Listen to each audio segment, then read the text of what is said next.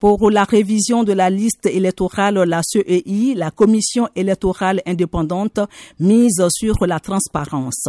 Ibrahim Kuibière, président de la CEI, au cours d'un échange avec des partis politiques.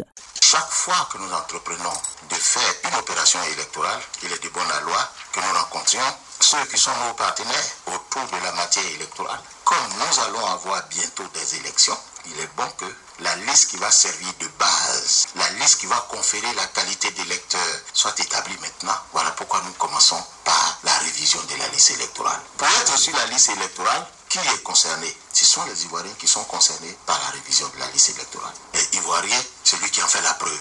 Mais les Ivoiriens qui résident en Côte d'Ivoire comme les Ivoiriens qui résident à l'étranger. La CEI a demandé aux partis politiques de relayer l'information auprès de leur base.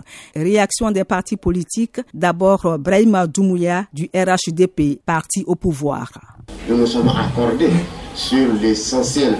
Nous repartons donc satisfaits et le reste, c'est d'aller donc informer notre hiérarchie, notre parti et euh, ensemble, nous allons voir comment nous allons inonder le terrain Ensuite, Reine Gado, présidente de la plateforme des partis républicains, c'est une très bonne démarche. Nous comptons, après cette conférence, retrouver nos militants afin que tout un chacun puisse se faire enrôler. Saturnin Boligavdi, premier vice-président de la commission électorale et application numérique du PPAC. Nous pensons que nous sommes partie prenante. Il s'est félicité de notre présence et c'est ainsi que nous sommes heureux que nous allons nous associer. Docteur Blé Pierre, président de l'AFD, nous avons été édifiés par le président de la CEI. Je crois qu'il nous a donné les outils qu'il fallait pour aller rencontrer les populations et les sensibiliser.